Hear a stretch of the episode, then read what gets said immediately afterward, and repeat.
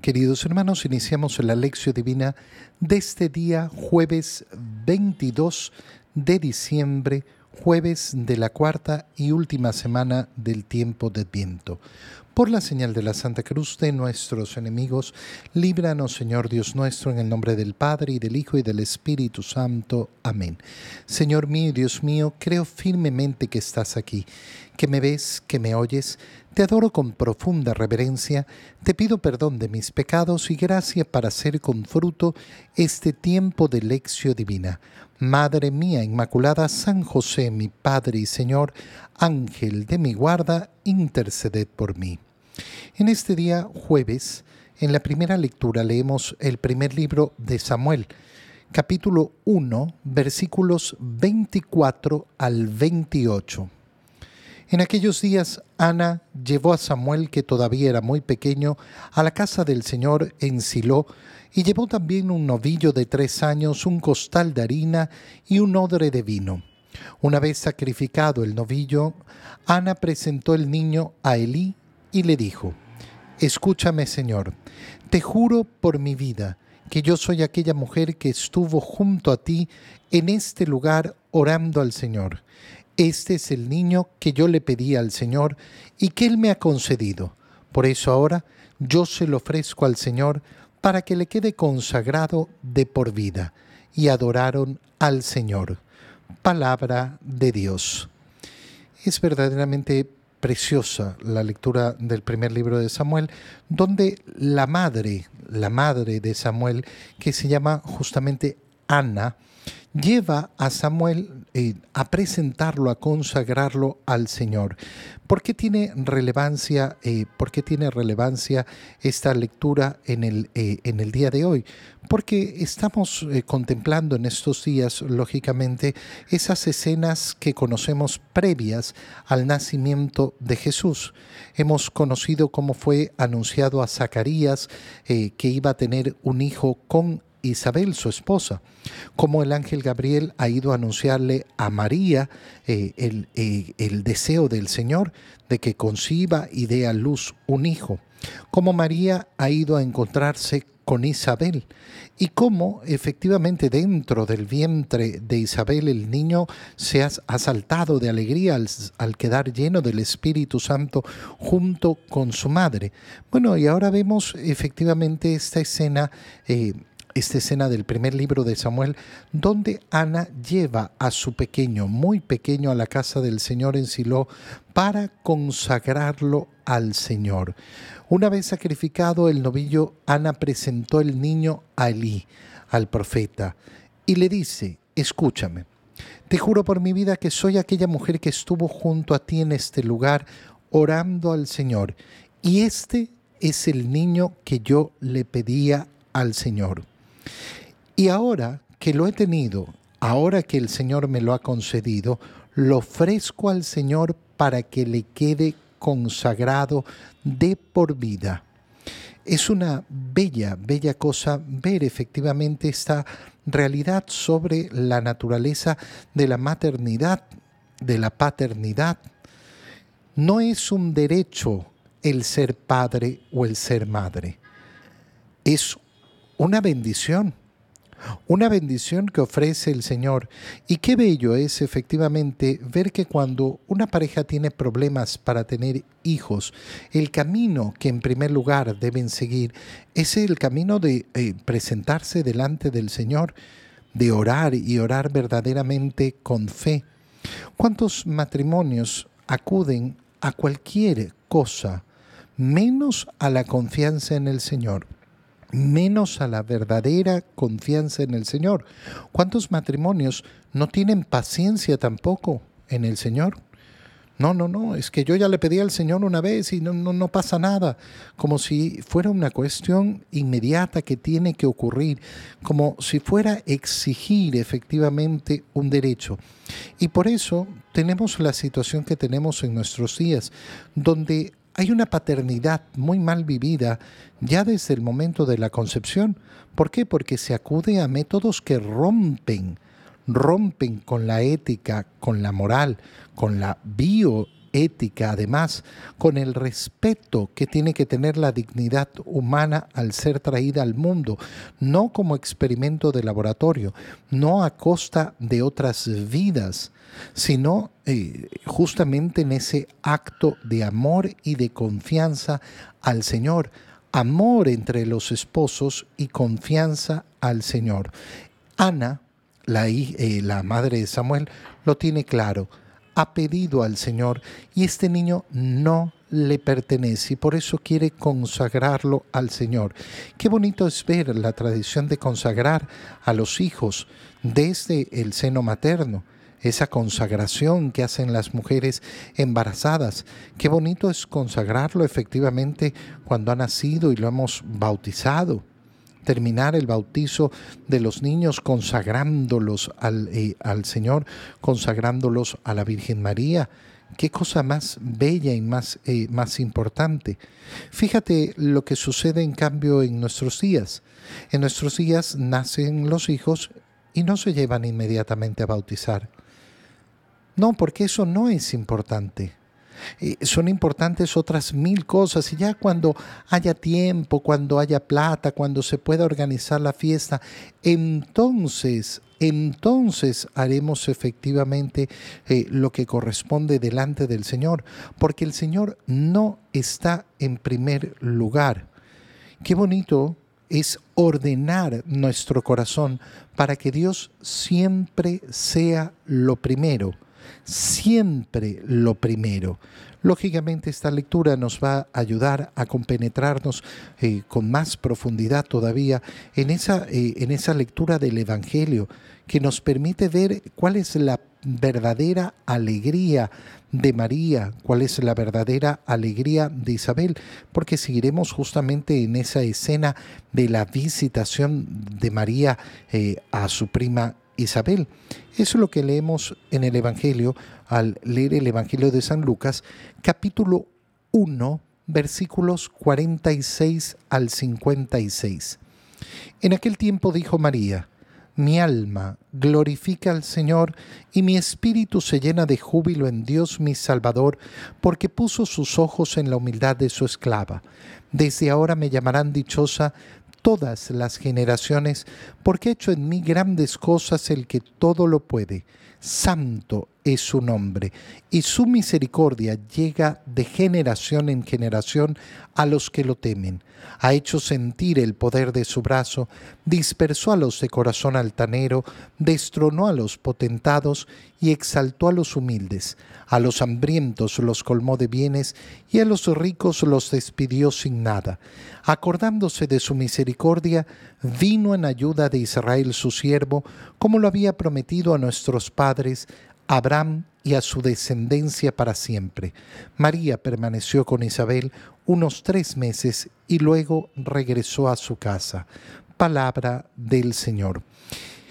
Como decíamos, el Evangelio de hoy nos hace leer el Magnificat, esa oración preciosa de nuestra Madre Santísima que la Iglesia utiliza todos los días en, su momento, en uno de los momentos de oraciones principales, que es eh, eh, eh, en, las vísperas, es decir, cuando rezamos esa oración de la tarde.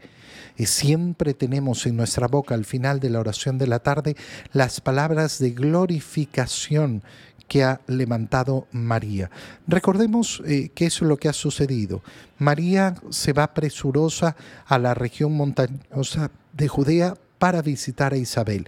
Esa escena se ha vuelto eh, esa escena de liberación de la vergüenza de Isabel, que ha estado escondida seis meses sin anunciarle a nadie eh, que, em, eh, que ha sido agraciada con el tener un hijo a pesar de su avanzada edad.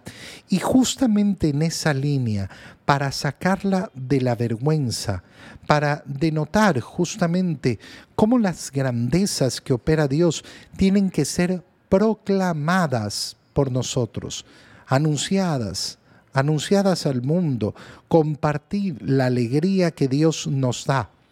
María explota en esta oración, que es una oración preciosa, es un himno elevado al Señor de manera preciosa. ¿Qué denota el Magnificat? El Magnificat en primer lugar nos muestra el conocimiento de María de la palabra de Dios. Y esto es importantísimo. Es importantísimo por varios motivos.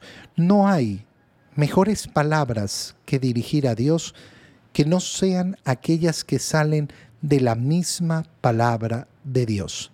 Las mejores oraciones que podemos realizar no son las que imaginan nuestra mente, sino justamente las palabras que el mismo Dios nos ha entregado para que lo adoremos, para que lo alabemos, para que lo glorifiquemos. ¿Por qué? Porque de este modo reconocemos la grandeza de Dios y la pequeñez nuestra.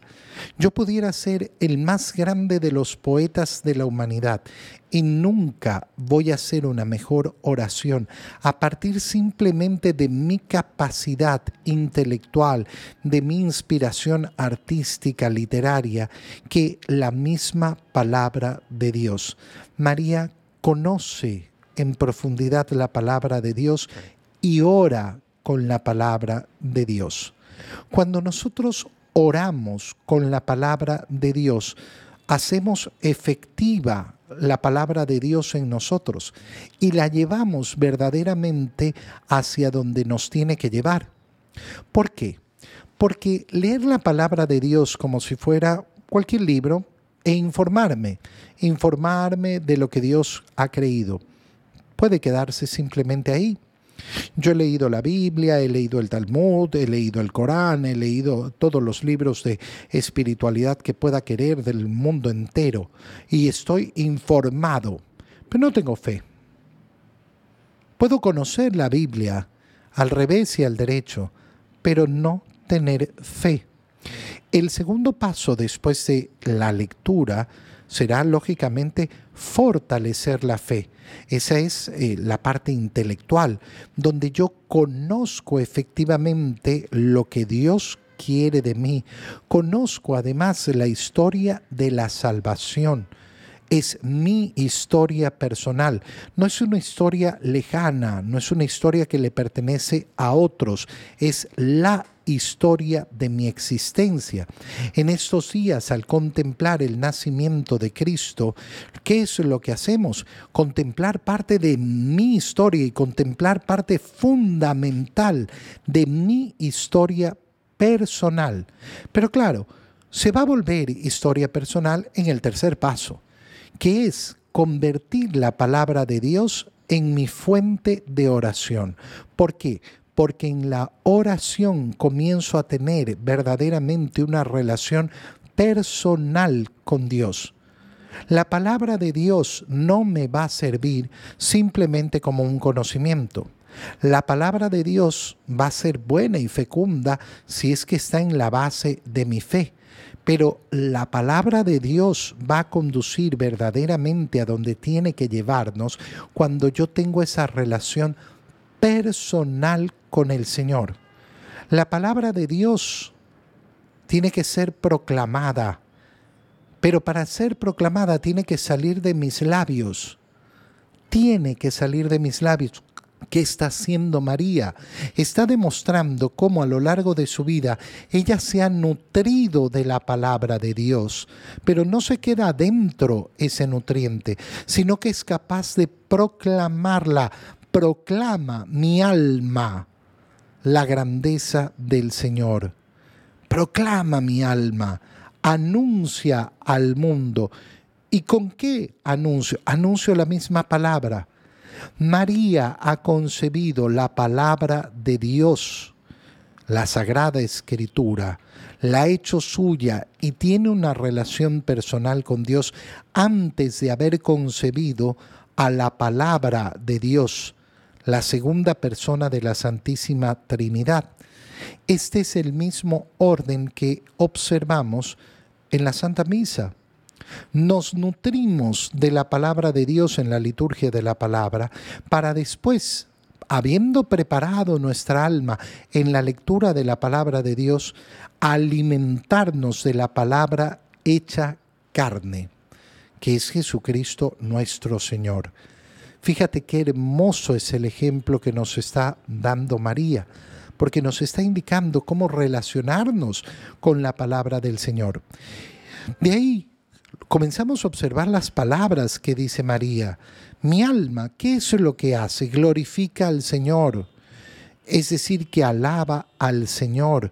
Mi alma tiene su gozo en anunciar y en proclamar la grandeza del Señor. Mi espíritu se llena de júbilo, de alegría, en un Dios que es mi Salvador. No es el Salvador, sino mi Salvador personal. Y esta es mi alegría, la fuente de mi alegría. Ya lo veíamos en las últimas semanas, sobre todo a partir del tercer domingo eh, del tiempo de Adviento, cómo estamos llamados a vivir una alegría y una alegría verdadera. Bueno, ¿dónde voy a encontrarla? En el reconocimiento de la salvación de mi Dios. Ahí es donde reconozco verdaderamente mi alegría, ahí es donde conozco mi alegría, ahí es donde vivo mi alegría. Si yo sé que Dios es mi Salvador, puso sus ojos en qué? En la humildad de su esclava. ¿Por qué me ha elegido a mí? Por nada. Solo la humildad. La humildad será la virtud principal. No hay una virtud más grande, más apreciada por Dios. Toda la historia de la salvación cuelga de la humildad. De la humildad que va a llevar a la humillación. Desde ahora Solo por eso, porque Dios ha visto la humildad, me llamarán dichosas todas las generaciones. Por tanto, ¿qué está diciendo María? No hay grandeza si no es pasando por la humildad. Si no es pasando por la humildad, no habrá ninguna grandeza en nuestra vida. ¿Y por qué me llamarán dichosa? Porque Dios ha hecho cosas grandes en mí. Él, que todo lo puede. El que todo lo puede, esa es la fe de María. La fe de creer en el Dios que verdaderamente lo puede todo. Por eso es tan importante que nuestra fe crezca en ese sentido. Ay, yo creo en Dios, creo en Dios, pero al final mis actitudes no demuestran que yo creo en el Dios que todo lo puede. Santo es su nombre. Glorificar el nombre de Dios, santificar el nombre de Dios, alabar el santo nombre de Dios. Santo es su nombre y su misericordia llega de generación en generación. Su misericordia no es para unos, su misericordia está entregada y dada para que pase de unos a otros. Lo que está sucediendo en María, lo que ha sucedido en el cosmos, que el verbo de Dios se ha hecho hombre, no es para una generación, sino para traspasarlo de generación en generación. Por tanto, estamos llamados justamente a ese anuncio, a esa proclamación de generación en generación. Llega la Navidad. Bueno, yo tengo la obligación de transmitir la grandeza del Señor. Si yo en cambio en Navidad me dedico a transmitir solo la banalidad del mundo, si yo me dedico a transmitir solo eh, eh, la ridiculez del mundo, si yo me dedico a transmitir que es la fiesta de Papá Noel, entonces no estoy participando de esa misericordia que se extiende de generación en generación. ¿A quién va a llegar esa misericordia? A los que lo temen. La virtud del temor de Dios que significa querer rendir a Dios ese culto debido, querer que Dios esté orgulloso de mí, tener en mi conciencia el deseo de que Dios me mire y se sienta orgulloso de mí. Por eso Él ha hecho sentir el poder de su brazo, dispersó a los de corazón altanero, destronó a los potentados. ¿A quiénes ha exaltado? A los humildes. A los hambrientos los ha colmado de bienes, a los ricos los ha despedido sin nada.